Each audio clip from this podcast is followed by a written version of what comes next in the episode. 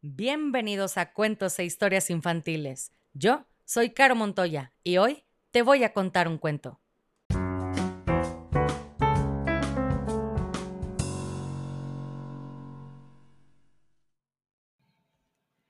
Y el cuento del día de hoy se llama Las Brujas, capítulo 9, La receta. Espero que no se hayan olvidado que, mientras sucedía todo esto, yo seguía escondido detrás del biombo, a gatas y con un ojo pegado en la rendija. No sé cuánto tiempo llevaba allí, pero me parecía que eran siglos. Lo peor era no poder toser ni hacer el menor ruido y saber que, si lo hacía, podía darme por muerto.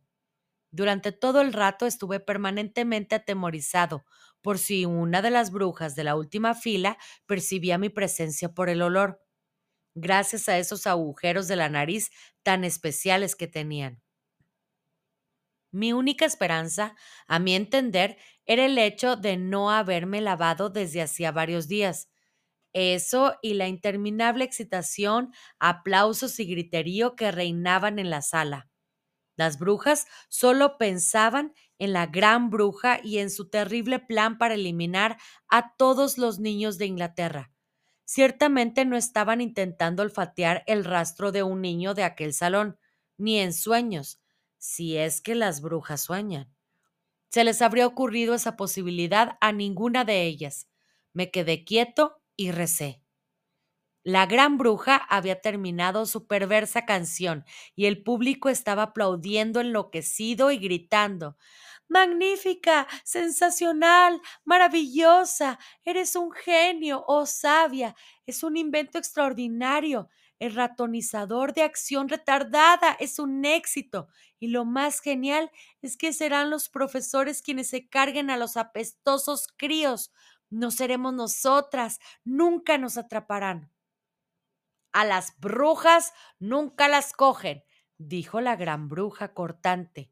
Atención, ahora quiero que todo el mundo preste atención, porque estoy a punto de decirles lo que tienen que hacer para preparar la Fórmula 86, ratonizador de acción retardada.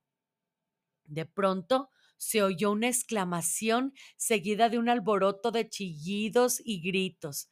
Vi a muchas de las brujas levantarse de un brinco y señalar a la tarima gritando Ratones, ratones, ratones. Lo ha hecho como demostración. La sabia ha convertido a dos niños en ratones. Ahí están. Mire hacia la tarima. Allí estaban los ratones, efectivamente. Eran dos y estaban correteando cerca de las faldas de la gran bruja, pero no eran ratones de campo, ni hámsters. Eran ratones blancos, los reconocí inmediatamente. Eran mis pobrecitos Guiller y Mari. Ratones, gritaron las brujas. Nuestra jefa ha hecho aparecer ratones de la nada. Traigan ratoneras, traigan queso. Vi a la gran bruja mirando fijamente al suelo y observando con evidente desconcierto a Guiller y Mari. Se agachó para verlos más de cerca. Luego se enderezó y gritó ¡Silencio! El público se calló y volvió a sentarse. Estos ratones no tienen nada que ver conmigo, dijo. Estos ratones son ratones domesticados. Es evidente que estos ratones pertenecen a algún repelente crío del hotel. Será un chico con toda seguridad, porque las niñas no suelen tener ratones domesticados. Un chico, gritaron las otras, un chico asqueroso y maloliente. Lo destrozaremos, lo haremos pedazos, nos comeremos sus tripas de desayuno. Silencio, gritó la gran bruja levantando las manos. Saben perfectamente que no deben hacer nada que atraiga la atención sobre ustedes mientras estén viviendo en el hotel. Deshagámonos de ese apestoso enano perro con mucho cuidado y discreción, porque ¿acaso no somos todas respetabilísimas damas de la Real Sociedad para la prevención de la crueldad con los niños? ¿Qué propones, oh sabia? gritaron las demás. ¿Cómo debemos eliminar ese pequeño montón de porquería? Están hablando de mí, pensé. Estas mujeres están hablando de cómo matarme. Empecé a sudar. Sea quien sea, no tiene importancia, anunció la gran bruja. Déjenmelo a mí, yo lo encontraré por el olor y lo convertiré en una trucha y haré que me lo sirvan para cenar. ¡Bravo! exclamaron las brujas. Córtale la cabeza y la cola y fríelo en aceite bien caliente. Pueden imaginar que nada de esto me hizo sentir muy tranquilo. Guiller y Marie seguían correteando por la tarima y vi a la gran bruja apuntar una veloz patada a Guiller. Le dio justo con la punta del pie y lo envió volando por los aires. Luego hizo lo mismo con Mari. Tenía una puntería extraordinaria. Hubiera sido una gran futbolista. Los dos ratones se estrellaron contra la pared y durante unos momentos se quedaron atontados. Luego reaccionaron y huyeron. Atención otra vez, gritó la gran bruja. Ahora os voy a dar una receta para preparar la Fórmula 86. Ratonizador de acción retardada. Saquen papel y lápiz. Todas las brujas de la sala abrieron los bolsos y sacaron cuadernos y lápices. Danos la receta, oh sabia, gritaron impacientes. Dinos el secreto. Primero, dijo la gran bruja, tuve que encontrar algo que hiciera que los niños se volvieran muy pequeños rápidamente. ¿Qué hizo? gritaron.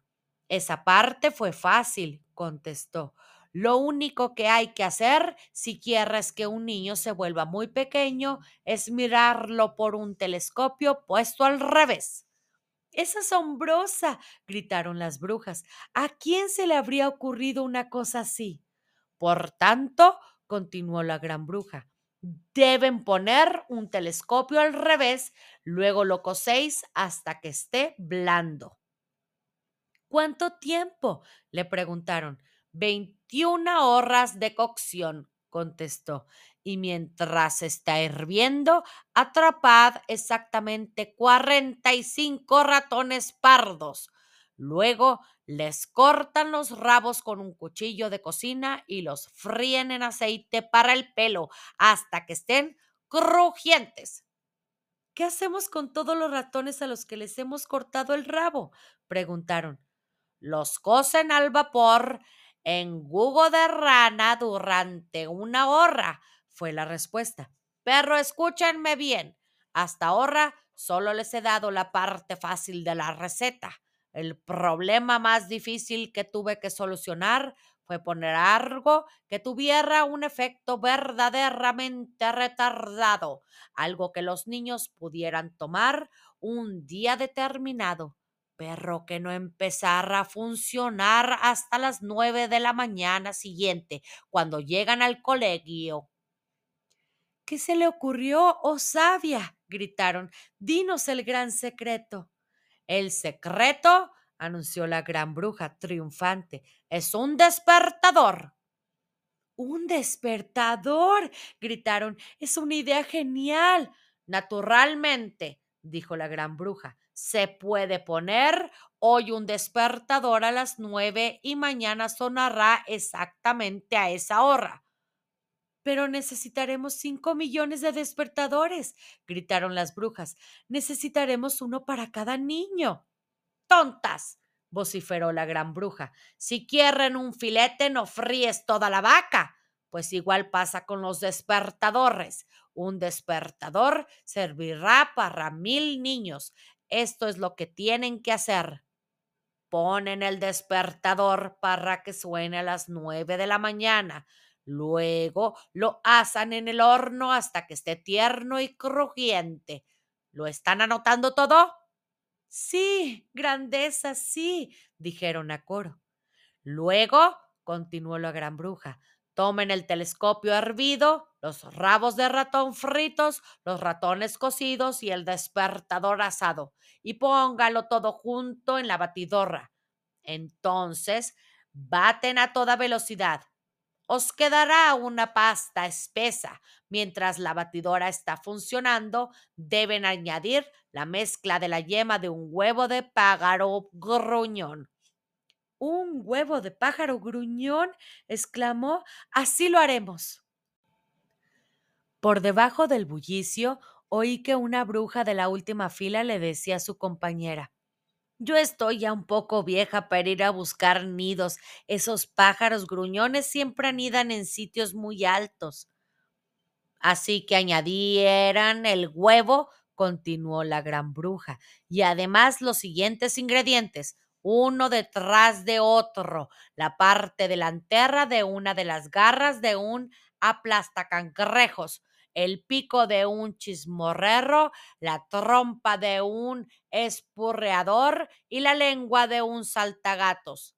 Espero que no tengan problemas para encontrarlos. Ninguno, en absoluto, gritaron. Alcanzaremos al chismorrero, atraparemos a la cangrejos, cazaremos con escopeta al espurreador y pillaremos el saltagatos en su madriguera. Magnífico, dijo la gran bruja. Cuando hayan mezclado todo bien en la batidorra, tendréis un precioso líquido verde. Pongan una gota, solamente una gotita de ese líquido, en un bombón o un caramelo, y a las nueve en punto de la mañana siguiente, el niño que se lo comió se convertirá en un ratón en 26 segundos. Perro, he de hacerlos una advertencia. No aumenten nunca la dosis. No pongan nunca más de una gota en cada caramelo o bombón. Y no den nunca más de un caramelo o bombón a cada niño. Una sobredosis del ratonizador de acción retardada estropearía el mecanismo del despertador y haría que el niño se convirtiera en ratón demasiado pronto. Una gran sobredosis podría incluso tener un efecto instantáneo y eso no les gustaría, ¿verdad? No quieren que los niños se conviertan en ratones ahí mismo, en sus confiterías. Entonces se descubriría todo. Así que tengan mucho cuidado. No se pasen con la dosis. Y colorín colorado, este capítulo se ha acabado. Y si no eres feliz, has fracasado como lombriz.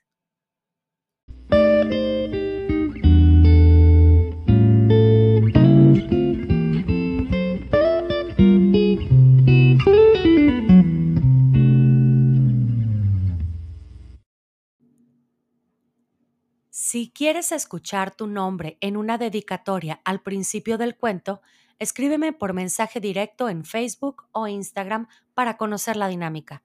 Me encuentras como cuentos e historias infantiles.